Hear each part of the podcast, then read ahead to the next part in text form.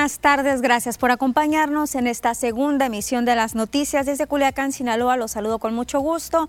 Los invito para que se queden conmigo en esta hora de información, también para que nos hagan llegar sus comentarios a través de nuestra red social del Facebook, las noticias de Culiacán. Iniciamos, vámonos directamente, iniciamos, vamos directamente a la información. Usted recordará este caso que le presentamos ayer de esta casa quemada allá en la colonia Los Mezcales. Pues bueno, de confirmarse la participación de menores de edad en estos incendios y pérdidas materiales a causa de manipular pirotecnia en la colonia Los Mezcales, en Culiacán y en Venustiano Carranza, en el puerto de Mazatlán, se podría fincar responsabilidades por omisión de cuidados, de cuidados a los mismos padres de familia.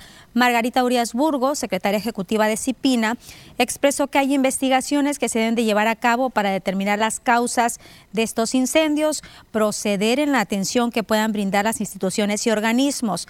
Dijo que son fundamentales las acciones preventivas para evitar que la pirotecnia termine en manos de la niñez. Aquí de llegarse a encontrar una responsabilidad eh, ya sea que esté el, este, el menor, el niño, la niña o el adolescente solo o que esté acompañando, pues sí se fincan responsabilidades en la Procuraduría de Protección, sobre todo de omisión de cuidado, ¿no? A papás y mamás o tutores o quien sea la persona adulta que esté en ese momento, pues sí se le finca esa responsabilidad. Eh, la situación es hacerlo antes, no hacerlo como una medida preventiva. Y como decían las familias que a las que se visitó, pues sí, lamentablemente los papás y los mamás son las que les compran CIPINA, el Sistema de Protección de Niñas, Niños y Adolescentes, les brinda apoyo psicológico luego de que el DIF municipal y la Procuraduría de Protección evalúe las condiciones de la niñez, asimismo que trate a los padres de familia o a los tutores. En caso de proceder por una denuncia ante el Ministerio Público, se deberá atender las conductas antisociales de los menores que no están catalogadas con privación de la libertad.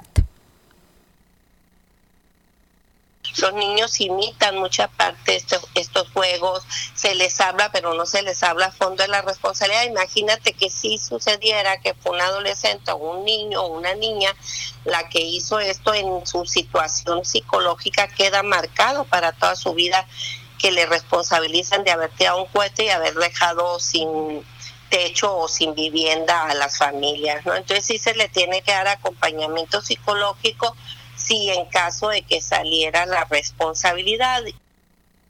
Urias Burgos puntualizó que el problema de manejo de pirotecnia se debe de tratar desde la venta a los menores de edad, ya que se debe regular y sancionar a quien lo ofrezca a los menores de edad ellos son los que les hacen llegar o quienes les venden también son personas adultas. Si un menor de edad o un niño una niña llega a comprar y el que está vendiendo le vende, pues también tiene una gran responsabilidad. Ahí tiene una obligación de no venderle porque lo está invitando a, un hecho que puede lesionar la vida, que puede violentar el derecho a, a una vida libre de violencia, ¿no? Y afortunadamente son pocos los casos que han llegado de menores de edad que tienen que ser internados o acuden al Hospital Pediátrico de Sinaloa por quemaduras por el uso de estos artículos, estos productos de pirotecnia. Edgardo Tostado Morales, jefe de urgencias de este hospital, comentó que solo son, han sido dos casos en esta temporada. El primero llegó un menor con afectaciones de quemadura menor, afortunadamente en una mano que se pudo resolver. El pasado fin de semana arribó otro niño con quemadura producida por las cebollitas afectándole un ojo, un menor que actualmente se encuentra internado. Pero el niño se encuentra estable. ¿Pronto va a salir, doctor, sin ninguna afectación o si habrá secuela? Esperemos que no haya secuelas. No sabemos el pronóstico, es incierto, va a depender de la evolución que tenga el niño. Se están brindando pues la atención que él merece y el tratamiento adecuado para, para el problema que tiene él. El problema principal, señala el jefe de urgencias del Hospital Pediátrico de Sinaloa, es que no entendemos que estos fuegos artificiales contienen pólvora y no son seguros por más inofensivos que se vean. Todos son peligrosos y no se pueden controlar. El llamado a los padres de familia para que estén atentos de los niños y niñas, que no les compren este tipo de productos con pólvora y también que denuncien a quienes los venden. Llamado es no permitir que niños compren o utilicen juegos pirotécnicos y también pues denunciar a todas las personas que los vendan, puesto que está prohibido. Las autoridades de seguridad continúan con estas acciones de decomiso de este tipo de productos, de los juegos artificiales, productos de pirotecnia. Durante la mañana de este martes, policías de la Secretaría de Seguridad Pública y Tránsito Municipal atendieron un llamado del Servicio de Emergencias que alertaba sobre venta de pirotecnia en Infonavit Barrancos. 10 kilogramos fueron asegurados por elementos que al llegar al lugar indicado en un andador de dicho sector encontraron una bolsa abandonada con diferentes tipos de artificios hechos con pólvora. El director de la unidad preventiva, Héctor Luis Gutiérrez Cosío, culminó, exhortó a la población a evitar el uso de estos artificios, además de reportar al 911, pues de esta manera se evitan accidentes como el de días pasados en que familias enteras pierden su patrimonio, lo que estábamos hablando hace unos momentos. Entre la pirotecnia encontraron artificios bastante peligrosos como las llamadas garras de tigre y el cohete Hulk, que fácilmente pueden destrozar la mano de una persona que los usa. Hasta este momento, durante estas fiestas decembrinas, se han asegurado 217 kilos de estos objetos que dañan sobre todo a menores de edad y se tiene el reporte de cuatro lesionados, dos de ellos adultos. Y este 28 de diciembre fue el día más violento a nivel nacional. En este mes de diciembre, el secretario ejecutivo del Sistema Nacional de Seguridad Pública reportó 90 víctimas de homicidio doloso en el país. La mayoría de estos casos en el Estado de México y Veracruz. Señalan que desde el pasado 25 de noviembre no se registraban 90 asesinatos en un solo día. Las estadísticas del conteo diario elaborados por el mismo Gabinete de Seguridad del Gobierno Federal señalan que a tres días de que termine este año se suman un total de 1.994 muertes violentas en todo el país. En el Estado de México ocurrieron 12 homicidios dolosos, en Veracruz 10, Jalisco 8, Zacatecas 7, Guanajuato 6, Baja California 6, todo esto el 28 de diciembre. Los días 2, 3 y 28 de diciembre son los días con más asesinatos, con 85 y 90 respectivamente, 85 el 2, 85 también el 3 y 90 el día 28. En estas estadísticas de las autoridades, Sinaloa solo tiene el registro de una persona asesinada en este 28 de diciembre. En noviembre se registraron 2.755 asesinatos y feminicidios, teniendo un total de 32.738 víctimas de enero a noviembre de este 2020. Y el más de este mismo tema, personal de la construcción ubicó a una persona del sexo masculino asesinado. Esto fue en el fraccionamiento Alturas del Sur, aquí en Culiacán. El hallazgo se registró por el Boulevard Corneta Francisco Ramírez en un terreno de construcción del fraccionamiento que ya le mencioné. La persona que está sin identificar es de complexión regular, tez morena clara, estatura media de aproximadamente entre 45 a 50 años de edad. El cuerpo presentaba golpes en distintas partes. Nos vamos a nuestra primera pausa. Al regreso hablaremos de las recomendaciones que hace COEPRIS por las bajas temperaturas.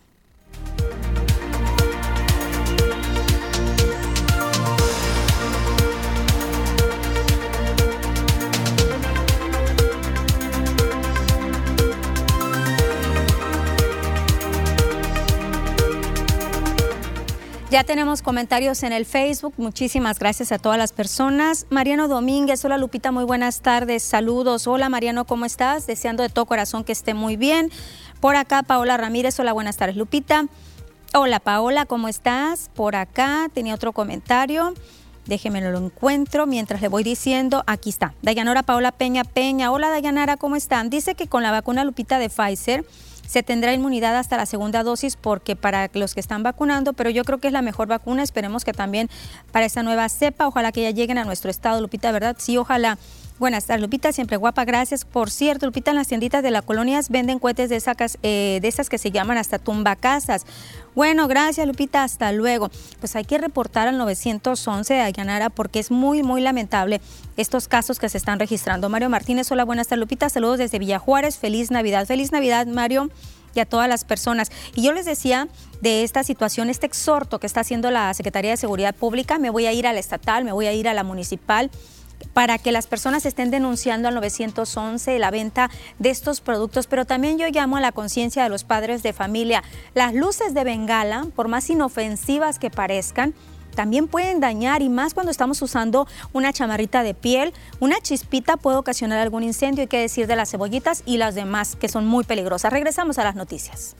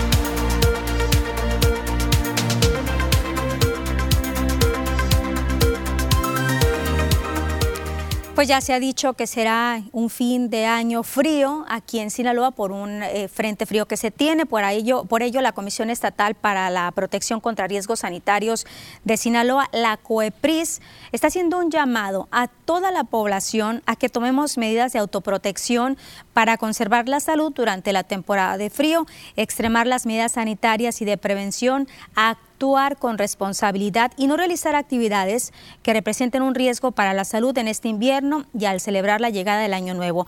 El comisionado Jorge Alan Urbina Vidales señaló que la temporada otoño-invierno de frentes fríos va a culminar hasta mayo y las temperaturas más bajas se esperan pues en lo que resta de diciembre, enero y febrero. Recomendó evitar los cambios bruscos de temperatura, mantenerse abrigados, cubrirse boca y nariz para evitar respirar aire frío, así como para prevenir el contagio de COVID poner especial atención en los grupos más vulnerables, ya sabemos, los niños, los recién nacidos, los bebés, los adultos mayores, las mujeres embarazadas y enfermos crónicos con padecimientos cardíacos, anemia y problemas respiratorios.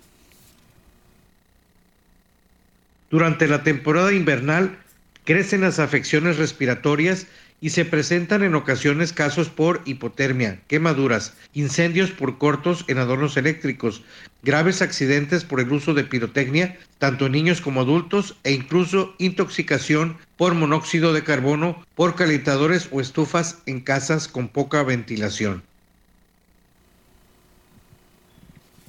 Y vamos a conocer ahora las estadísticas de coronavirus a nivel nacional, por supuesto, a nivel estatal y por nuestros municipios aquí en nuestra entidad. ¿Qué tanto están cambiando este panorama que nos presentan? Casos de COVID a nivel nacional, 1.389.430, sospechosos 395.295, negativos 1.746.564, fallecidos 122.855, casos activos 54.711, recuperados 1.048.539. Vamos ahora al estado de Sinaloa. Casos confirmados 26.098, sospechosos 1.062, fallecidos 4.179, recuperados 21.505 por municipios. Tenemos los casos activos 429, 56 en Ahome, 4 en Angostura, 0 en Badiraguato, en Concordia y en Cozalá, 228 Culeacán, 0 Choix y Elota, 2 Escuinapa, 3 El Fuerte, 75 Guasave, 20 Mazatlán, 1 Mocorito, 0 El Rosario, 11 en Salvador Alvarado, 1 en San Ignacio, 12 en Sinaloa y 16 en Nabolato. Pues ya se ha dicho que la vacuna del coronavirus va a llegar en enero aquí en nuestra entidad. Concepción Soto y Gamaliel Alcón preguntaron a la población si aplicarían, si se aplicarían esta vacuna. Esto fue lo que les respondieron. Sí, cómo no, eh, porque anda duro, anda duro el COVID y uno pues, tiene que pues eh, pensarla también y pues no, pues puede también hasta que lo eh, puede traer uno también, pues, sin saberlo, pues. Tal vez sí. ¿Por qué? para ya poder salir. Pues han hecho mucho esfuerzo como para no tomarlo en cuenta, ¿no? Claro que sí me vacunaría, este, si es la solución, que yo creo que sí. Pues sí, creo que sí, sin dudarlo así. Pues sí, para ya estar bien protegidos, para no agarrar el virus, pues porque mucha gente lo trae y no sabemos. Y ya con eso nos cuidaríamos más. Porque mucha gente le tiene miedo, pero pues miedo a qué? Sí, sí me lo aplicaría yo, para estar un poquito más este, mm, protegido, ¿no? Contra este virus pero sí se me la pondría, ¿por qué no? Y pues este, pues yo he escuchado noticias buenas a como malas, pero pues yo soy de las personas que a lo mejor, no sé, a cada quien nos toca, no, no vamos a morir cuando nos toque y, y pues hay que ponérnosla y pues del nombre sea de Dios a ver qué pasa. Y el presidente del partido sinaloense, Héctor Melesio Cuenojeda, señala que el gobierno debe ser mucho más claro en la aplicación de esta vacuna porque hay gente que ya se está relajando en cuanto a las medidas sanitarias. Dicen que van a poner un número determinado por, por, cada semana. La verdad que necesitamos como 30 años para poder vacunar a la gente aquí en México y haya una inmunidad colectiva o de rebaño si seguimos a este ritmo. Nosotros necesitamos que se que, haya cuando menos una inoculación de 320 mil vacunas al día para poder que haya una inmunidad de rebaño aquí en México. De lo contrario, no es posible. Y yo le digo a la gente desde aquí, les envío un mensaje. Es más, un mensaje de año nuevo. No, hay que recordar que hay un requisito para poder tener derecho a la vacuna. Y ese requisito es estar vivo. Así que cuídate, cuídate en este momento. Cuando te inoculen la vacuna, tarda más de 20 días para que haya una reacción, para que nuestro aparato inmunológico genere anticuerpos. Pero esa concentración de anticuerpos no son, no son suficientes, vaya, para que te defiendan de la enfermedad. Necesitas una segunda dosis para que haya una reacción secundaria y exista la concentración suficiente de anticuerpos para defenderte de la enfermedad. Entonces esto, así te pongan la vacuna ahorita, no puedes salir a la calle necesitas una segunda dosis y posteriormente esperar unos días más y seguir cuidándonos, por supuesto, con o sin la vacuna. Y el 40% de la población que se está realizando esta prueba, la SARS-CoV-2 para el coronavirus, son positivas en México, lo que significa que 4 de cada 10 personas tienen COVID al momento de aplicarse una prueba. Dentro del informe semanal que realiza Hugo López Gatel, subsecretario de Prevención y Promoción de la Salud, expresó que según muestran los registros que conforme avanza la pandemia y el conocimiento del desarrollo del virus, el número de funciones tiende a bajar.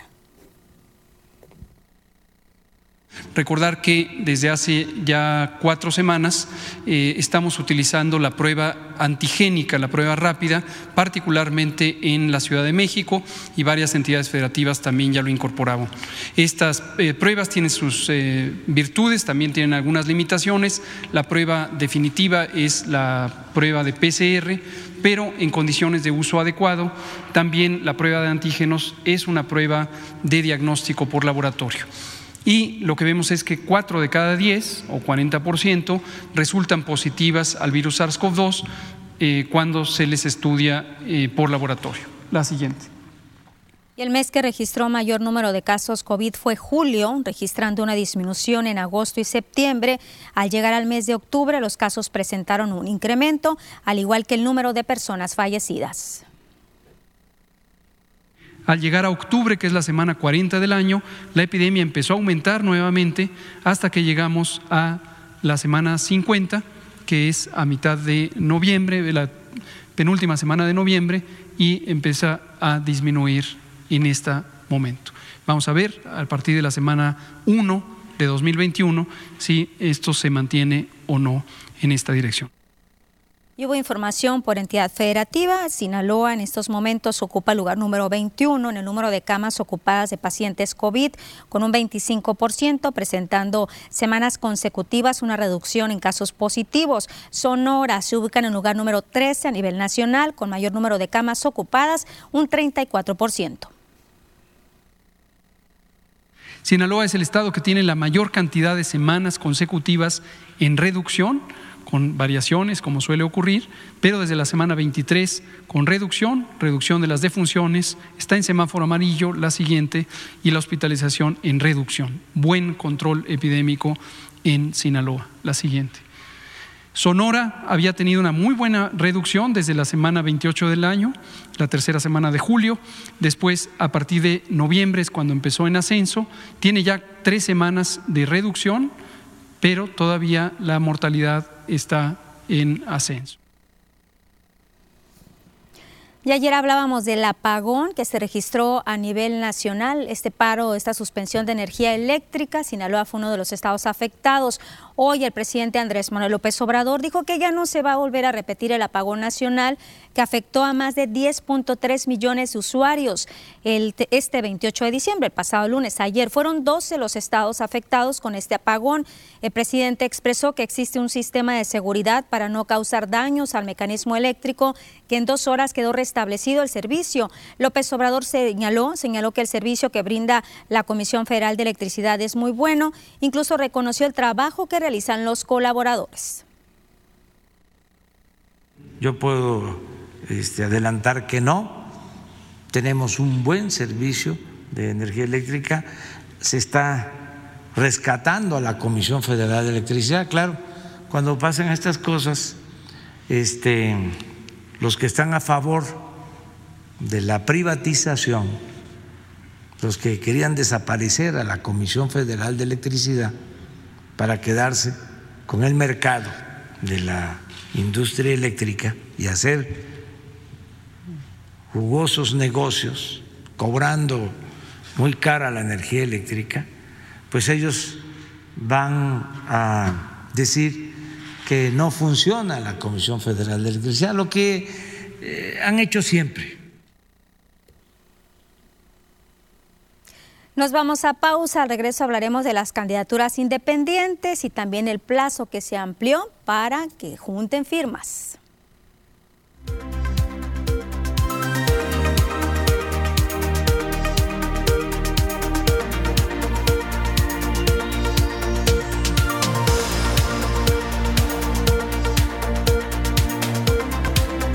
Tenemos más comentarios en el Facebook. Carlos Martinoli dice excelente información. Gracias, Carlos.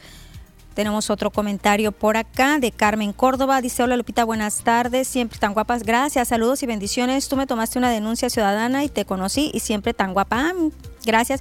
Carmen, espero que se haya solucionado lo que tenías esta denuncia. Giselle Villa, hola Giselle, buenas tardes Lupita, pendientes a las noticias TDP como siempre. Así es Giselle. Giselle, y te agradecemos siempre de verdad la participación de todos ustedes y que nos sigan acompañando. Yolanda Moreno y tal, buenas tardes Lupita, muy guapa como siempre, bendiciones, gracias, qué lindos de verdad. Gracias de verdad a todos. Arnulfo Torres, hola señor Arnulfo, dice hola Lupita, buenas tardes. No hay que confiarse por lo que dijo hoy López Gatel, el virus está ahí en la calle, hay que seguirse cuidando. Un saludo a todo el equipo, efectivamente. ¿Y sabe qué pasa, señor Arnulfo? Hay personas que dicen que no se van a aplicar la vacuna y otras que dicen que ya con la vacuna pues ya se van a relajar, que ya no vamos a seguir aplicando las medidas. Insisto, van a decir, ay, qué enfadosa, vuelve otra vez con lo mismo del tema de la influenza. Tenemos vacuna contra la influenza, pero se siguen presentando casos. Esto no quiere decir que con la vacuna del COVID o coronavirus ya no va a haber casos y ya no va a haber riesgo de defunciones. Por supuesto que sí, pero el, riesgo se va a, a disminuir. Todo depende también de nosotros. Tenemos que seguir aplicando las medidas. Ya incluso han dicho en varias personas especialistas, por supuesto, en este tema, que vamos a tener que seguir usando el cubrebocas. Regresamos a las noticias.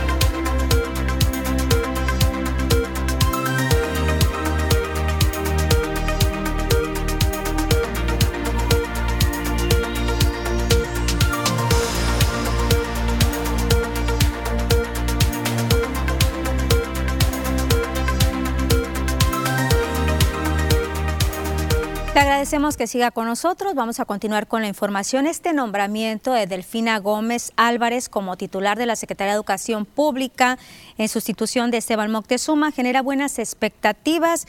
Se espera un trato institucional de empatía y que brinde respuestas favorables a la educación superior, opinó el rector de la UAS, Juan Eulogio Guerraliera.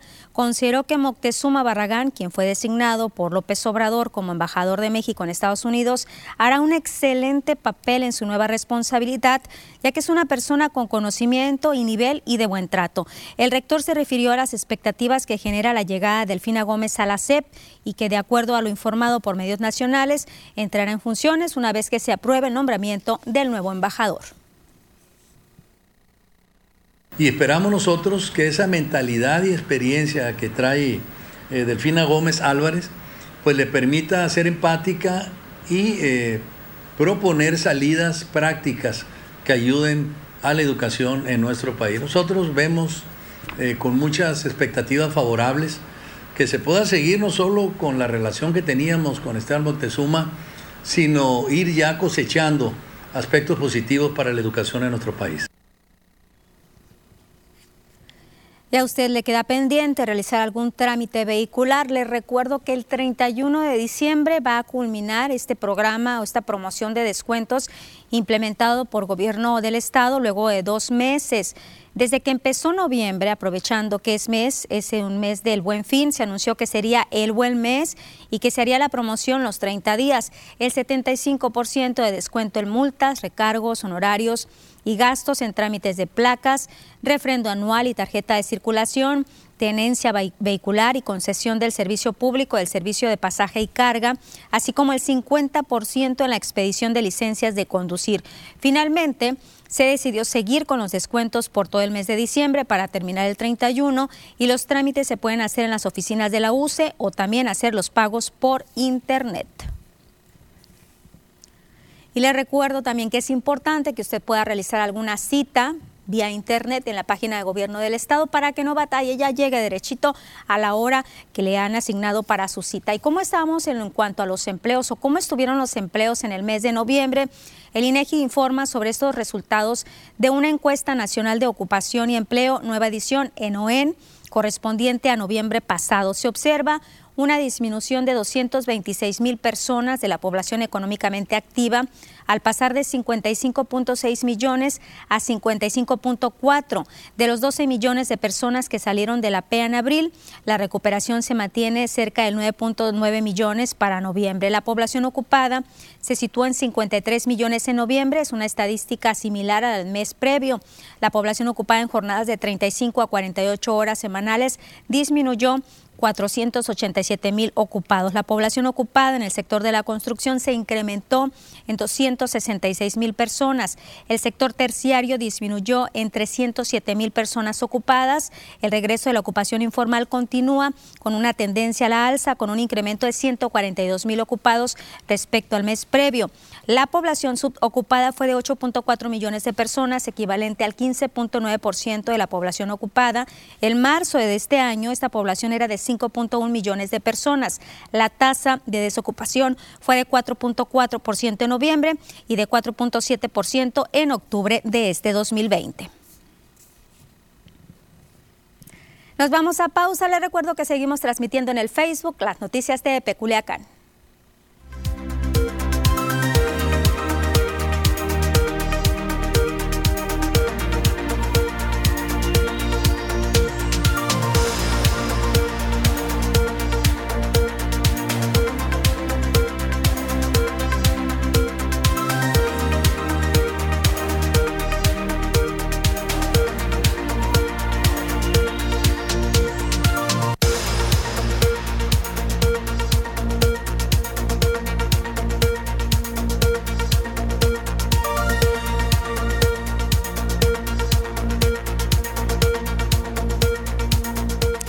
Recordarles si a las personas que tengan algún impuesto todavía estatal que deban, el, el caso también que quieran hacer un trámite vehicular, que quieran acudir a la UCE, les recomiendo que haga la cita vía, eh, vía internet, vía telefónica, no, vía internet, es más fácil.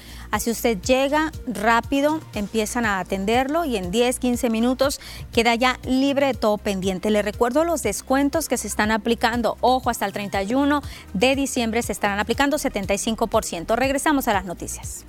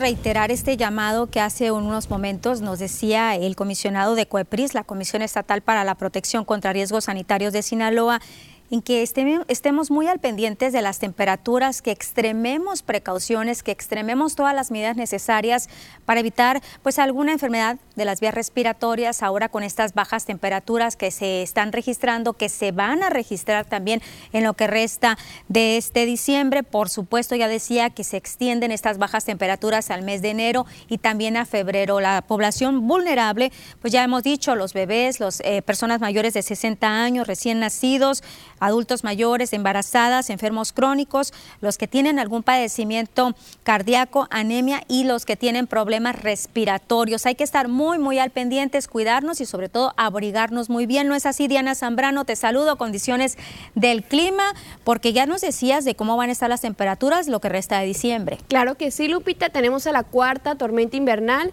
que llegó al noroeste de la República Mexicana, ¿no? También tenemos lluvias para el día de mañana, debido a lo mismo, ¿no?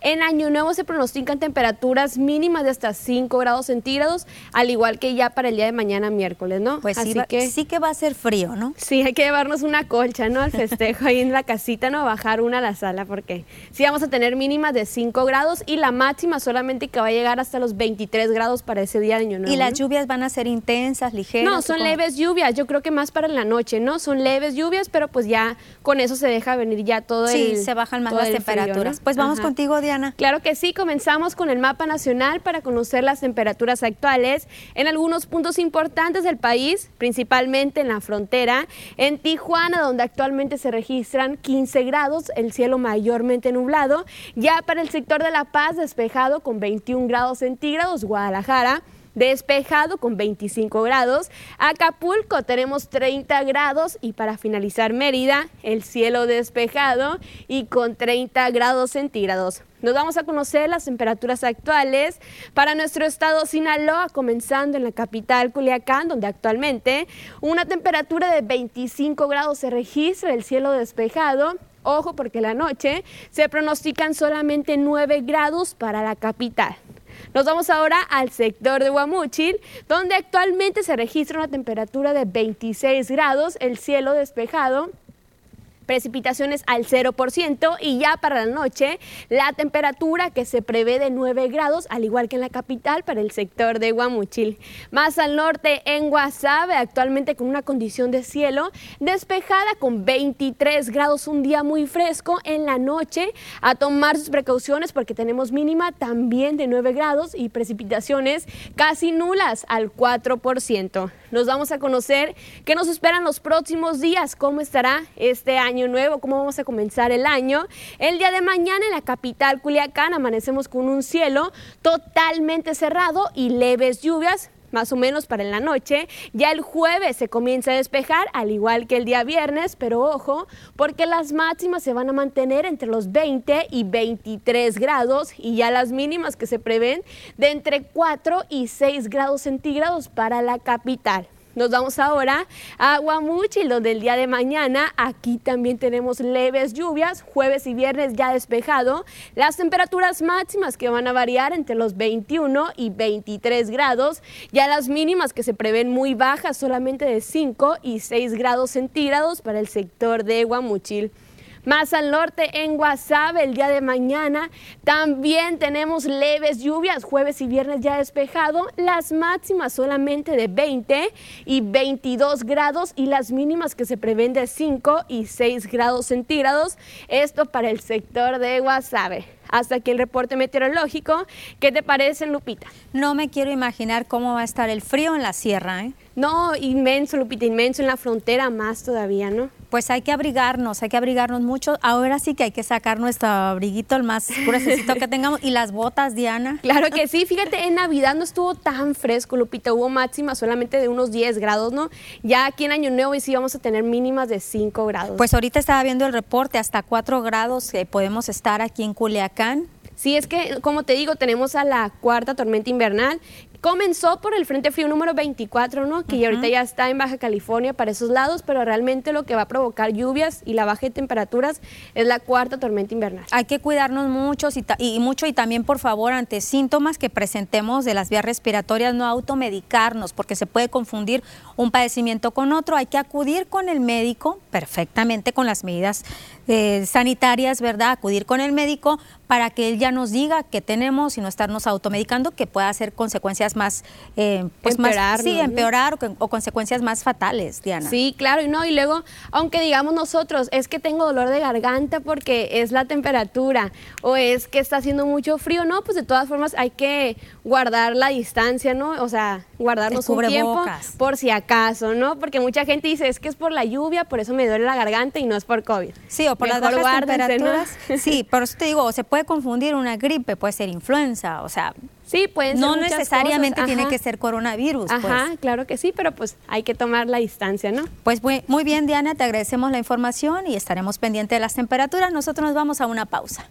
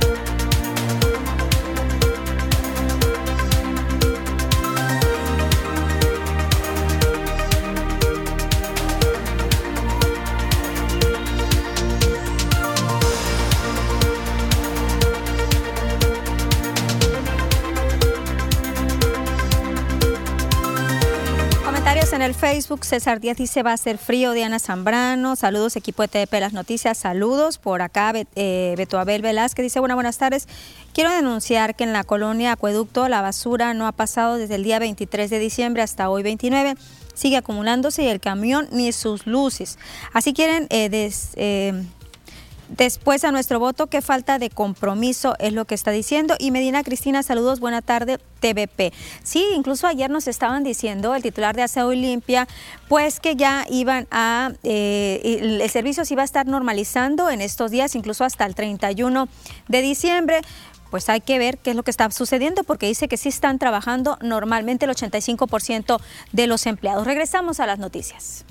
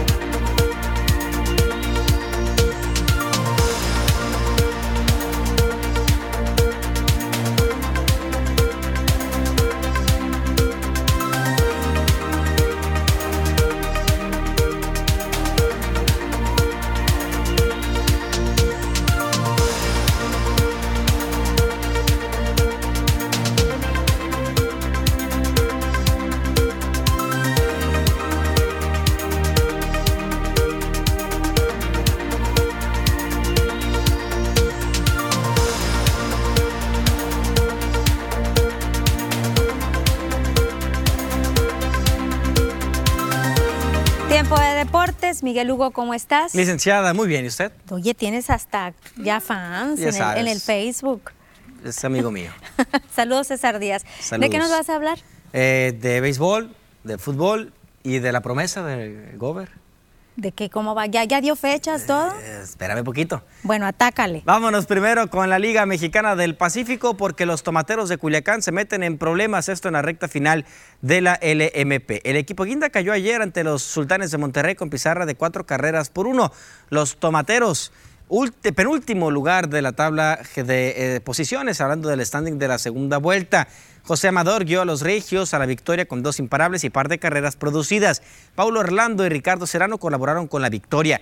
Por Culiacán, Joey Meneses empujó la única carrera de los Guindas. La victoria se la apuntó Romario Gil con pelota de cinco entradas de solamente dos hits y una carrera. Manny Barreda sufrió su quinta derrota de la temporada. Quien está a la alza son los algodoneros de Guasave. Primera victoria en la frontera del país al derrotar 4 por 3 a los Águilas de Mexicali. Algodoneros se apuntó el primero de la serie con cuadrangular de Jaddy Drake, que conectó su octavo vuelo cerca de la campaña y remolcó tres anotaciones. Leo Germán sumó una carrera más para el equipo algodón. Luis Fernando Miranda se apuntó su octava victoria de la temporada con labor de cinco entradas completas, cinco hits y tres carreras limpias. Ojo, buscará la distinción de novato del año y pitcher del año. Los Venados de Mazatlán cayeron ante los Cañeros de los Mochis. El equipo de, la Fuerza Verde busca cerrar de manera honrosa la recta final de la temporada. Juan Uriarte conectó su tercer cuadrangular de la campaña y empujó tres carreras. Rodolfo Amador, dos más con doblete. Francisco Córdoba también colaboró con par de producciones. La victoria fue para Fabián Cota, que llegó a tres en la temporada cómo se acomodan los equipos en la segunda mitad. Vamos a ver el standing. Los naranjeros de Hermosillo se colocan arriba con récord de 17-10. Esto en la segunda mitad de la temporada. Águilas de Mexicali, 16-11. Algodoneros de Guasave, 16-12. Ahí están los Yaquis, ahí están los Sultanes. Venados de Mazatlán, 7. Y lo ya mencionado, Tomateros de Culiacán, 9. Con récord de 12-16. Jugando para 429. Cañeros de los Mochis en último lugar. Vamos a ver el standing de la segunda vuelta, el standing de puntos, mejor dicho, cómo se están acomodando los equipos. Los naranjeros de Hermosillo en este momento serían en primer lugar, ya nadie los va a bajar de ahí. Yaquis de Ciudad Obregón, algodoneros de Guasave, Sultanes, Águila, Charros y Tomateros están clasificados. Falta un boleto, Mazatlán, Mayos o Cañeros. ¿Qué necesita Navojoa para avanzar? Que Venados pierda los dos, Tomateros pierda sus dos compromisos, Charros igual y ellos ganar por 13 combinación de fantasía para que pueda alcanzar la postemporada, los Mayos de Navojoa. Muy complicado, básicamente ya está arreglado este asunto. Quien ya arregló y técnico son las Águilas del la América. Santiago Solari será nuevo director técnico de las Águilas del la América para la próxima temporada. ¿Se acuerda de él? Pues sí, dirigió al Real Madrid, esto en la temporada 2018-2019, equipo con el cual dirigió en 32 ocasiones, 32 encuentros, en un total de dos empates, 8 derrotas y 22 victorias. Se fue luego de perder por goleada ante el Ajax en la Champions League. Previamente había dirigido ahí mismo en el Real Madrid, en las filiales, el Real Madrid Castilla, y no tenía trabajo. Lo firma las Águilas del América para la próxima temporada y la pregunta es, ¿y los refuerzos? ¿Con quiénes va a contar? La temporada arranca para ellos el 9 de enero. Ayer le platicaba que el gobernador del estado, Quirino Ordaz Coppel, se reunió con Julio César Urias allá en su casa en La Higuerita. El director ejecutivo del PITS, el licenciado Carlos Morán Dosta, Carlos Urias, papá de Julio, firmaron la carta compromiso para realizar una renovación completa del campo de béisbol de La Higuerita. Se construirán gradas, dogouts, baños, se iluminará el campo, será una jaula de bateo, cercado nuevo, área de estacionamiento, cisterna, sistema de riego, empastado natural, entre otras adecuaciones. El domingo pasado, Julio Urias le solicitó al gobernador la rehabilitación de este espacio deportivo. Se firmó el acuerdo para que a la brevedad se comiencen con los trabajos de instalación. Ahí está el compromiso, licenciada. Así que. Va tomando forma y plasmado ya en papelito. Es correcto. Ahora falta que se concrete ya. El papá de Julio, el señor Carlos, eh, el encargado, el director ejecutivo del PITS, Carlos Morán. Así que, qué bueno por Liguerita. Oye, tenemos una pregunta en el Facebook, pregunta de Dayanara. ¿Qué sabes de Cruz Azul que si tendrá técnico ya? Se habla de Matías Almeida, eh, el pastor, así lo, mencionaron los Chiva hermanos. No hay nada todavía. Está entre Matías Almeida y el turco Mohamed y estamos ya a 11 días para que arranque eh, la Liga MX. No hay técnico todavía en la máquina. Sí, de por sí. Son la burla nacional, con todo respeto. Tú lo dijiste, yo no dije no, pues nada. es que sí lo es. Desafortunadamente, una buena temporada se echa a perder con ese resultado desastroso de 4-0. Ahí, ¿qué vas a hacer? Deciden eh, correr a Robert Dante Siboldi y pues no tienen técnico. Se habla de una reestructuración. No se ha ido nadie, no ha llegado nadie y ya estamos a 10 días. Sí, a cuenta regresiva ya va a estar difícil, ¿eh? Y más porque en diciembre el, el régimen de transferencias es más corto, los presupuestos se hacen desde julio, entonces los, las contrataciones rimbombantes son en verano. Pues seguimos hablando de esto y más en el Facebook. Nos vamos a pausa.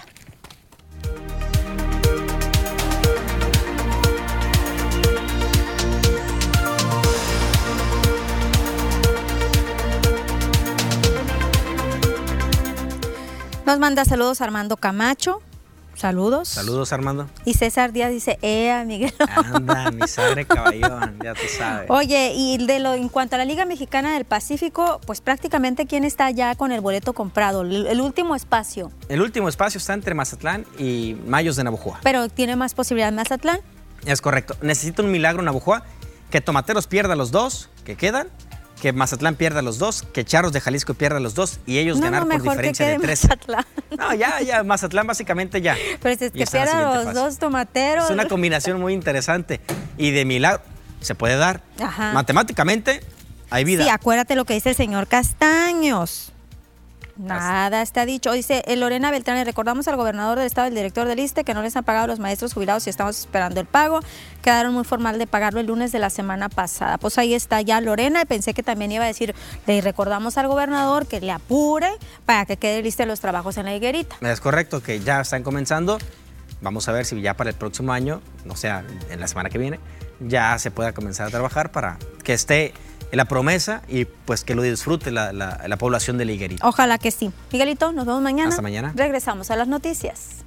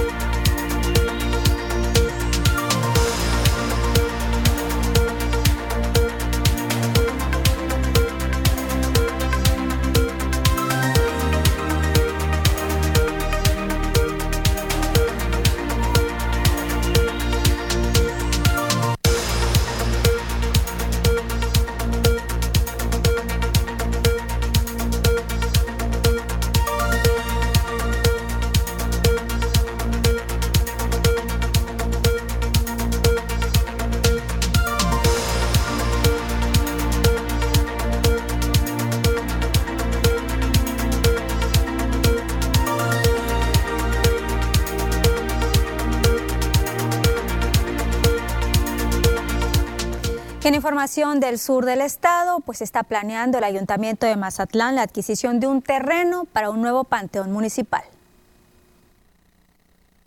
A partir de los primeros meses del 2021, la Dirección de Servicios Públicos Municipales estará insistiendo en la compra de un terreno para un nuevo panteón municipal.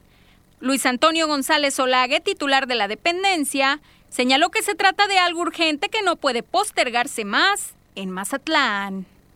Se hicieron todo como debe de ser en cuanto a como marca eh, los procedimientos y turné el caso a, a lo que es a regidores, a la Comisión de Hacienda para adquirir un nuevo terreno ya que el anterior terreno que se había adquirido en otra administración no pasó las pruebas de este, mecánica de suelos ni, ni, factibilidad. Entonces, pues vamos a volver a insistir. Si es que estamos aquí todavía, claro que sí, vamos, porque es necesario, pues. Entrevistado al respecto, Julio Guerrechegaray, quien se desempeñó como director de Servicios Públicos Municipales durante el trienio de Carlos Felton González, Indicó que durante esa administración se apostaba a la compra de un terreno hacia el centro penitenciario de un costo inferior y con mejores condiciones que el que se adquirió en Miravalles en el gobierno municipal anterior. Terreno que estaba atrás del, del cerezo, ¿verdad? Muy bueno el terreno, estaba en condiciones, había agua, había luz, había todo eso. Nosotros también vimos los terrenos de Miravalles. Lo que pasa es que el terreno que se compró fue un terreno que no era apto para Panteón. Esa es la verdad. Y, hasta la fecha pues no lo van a poder usar, no sé en qué vayan a usar ese terreno. Eh, tendrán que comprar otro en, otra, en otra área que, que sí sea apta para, para un panteón. Y se requiere, porque Mazatlán, pues cada día no sé cómo le están haciendo ahorita. Sostuvo que se debe estar pendiente de lo que surja en torno a la investigación sobre ese predio que debe estar en manos de la Auditoría Superior del Estado, coincidiendo con el actual director de Servicios Públicos Municipales, en que Mazatlán requiere urgentemente de un nuevo Campo Santo. Con imágenes y edición de Andrés Viera, reportó para las noticias TVP Cecilia Barrón. Y en el tema político electoral, este panorama político aquí en Sinaloa sigue siendo incierto para algunos partidos que no han logrado conciliar al interior de sus comités los acuerdos de precandidaturas en el arranque del proceso. En el caso del partido sinaloense asegura que no tienen este problema, ya trabajan en la estrategia para cualquiera que sea el escenario que tengan que enfrentar el próximo proceso electoral, ya sea que vayan solos, con Héctor Merecio Cuenojeda como candidato a la gubernatura o que en el camino puedan acordar una candidatura común que no ha quedado descartada por completo. Nosotros siempre nos preparamos para los, eh, para los escenarios más difíciles y nosotros estamos listos para ir solos, estamos listos para competir. Incluso en este momento ya estamos preparando la precampaña para la gobernatura del estado de Sinaloa. Y en ese tenor seguimos viendo qué es lo que está pasando en el resto de los partidos políticos. Ya existe una coalición. Sin embargo, quedó libre el Partido del Trabajo, el Partido Verde, el Movimiento Ciudadano y Morena. Y la normatividad todavía nos permite realizar candidaturas comunes con ellos. De tal manera que las pláticas siguen, continúan, y, pero nosotros nos estamos preparando para ir solos definitivamente. Héctor Melesio Cuenojeda, presidente del partido sinaloense, aseguró que la clave para mantener la estabilidad al interior del partido ha sido establecer una estructura bien definida, trazar objetivos claros para cada uno de los integrantes cuya finalidad se refleja en los resultados en beneficio de la sociedad sinaloense, lo que les ha permitido crecer, tener mayor aceptación entre la misma sociedad a lo largo de todo el estado, incluso dijo, más que los partidos nacionales que todos los partidos políticos de una u otra manera tenemos problemas, pero en esta ocasión el Paz no los tiene. No los tiene, no sé, nosotros aglutinamos mucho aquí al interior del partido, del partido sinaloense. ¿Por qué? Porque siempre nos abocamos al trabajo. Nosotros tenemos 628 subcomités y cada uno tiene vida propia. Cada subcomité tiene su plan de trabajo, cada subcomité realiza actividades propias. El sábado pasado tenía 200 actividades simultáneas en todo Sinaloa. Y en ese tenor, claro, la gente dice que esto no te garantiza el triunfo, hombre. tienes que ser mapache, tienes que ser tramposo, tienes que ser cínico. No, discúlpenme, pero nosotros no le apostamos a eso, por eso México está molado. Y el Tribunal Electoral del Estado de Sinaloa aprobó que el Instituto Electoral del Estado de Sinaloa emita un nuevo acuerdo en el que se amplíe el plazo para que los aspirantes a una candidatura independiente puedan recabar las firmas de apoyos. En la resolución del juicio para la protección de los derechos políticos del ciudadano se establece que el plazo se podría ampliar a 60 días. Cabe recordar que el IES, al presentar su calendario electoral, aprobó un plazo de 40 días para la obtención de apoyo ciudadano en la candidatura la gobernatura del Estado, luego del estudio realizado por el TESIN, al considerar para el cargo de senador en un plazo de 90 días para conseguir el 2% de las firmas del listado nominal, se considera realizar estas modificaciones. En el transcurso de días, el IES aún no ha, habido, ha sido notificado de esta resolución del Tribunal Electoral, por lo que solo se informó que será un tema que se deberá analizar por los mismos consejeros. Y en la denuncia ciudadana veamos este caso, esta situación de un poste que se localiza, un poste de concreto que está por la prolongación Ignacio Aldama de fraccionamiento Colinas de San Miguel, que fue impactado por un carro y destruido de la base. Esto provocó que la columna casi cayera, pero se quedó suspendido por dos cables que sostienen la parte alta. el poste de la Comisión Federal de Electricidad y que ya fue reportado a la paraestatal fue impactado el viernes por la noche para amanecer el sábado y según el registro de una cámara de seguridad un vehículo pequeño cuyo conductor después de esta embestida pues yo, se dio reversa y se fue. Dejó la situación así en este poste, le repito, es Ignacio, prolongación Ignacio Aldama, en el fraccionamiento Colinas de San Miguel. Y nos llega una queja al Facebook, eh, nos están diciendo que en la colonia Acueducto el, no ha pasado el, camión recolector de la basura desde el 23 de diciembre hasta el día de hoy, ni sus luces. Dice, ahí está el llamado entonces, pasamos directamente a las autoridades municipales. Y con esta información nos despedimos. Gracias por su atención, gracias también por sus comentarios que nos llegan día con día a nuestro Facebook de las noticias de Peculiacán. Son muy valiosos también para nosotros. De verdad, gracias y yo los espero el día de mañana a las 2 de la tarde. Cuídese mucho y que tenga una excelente tarde.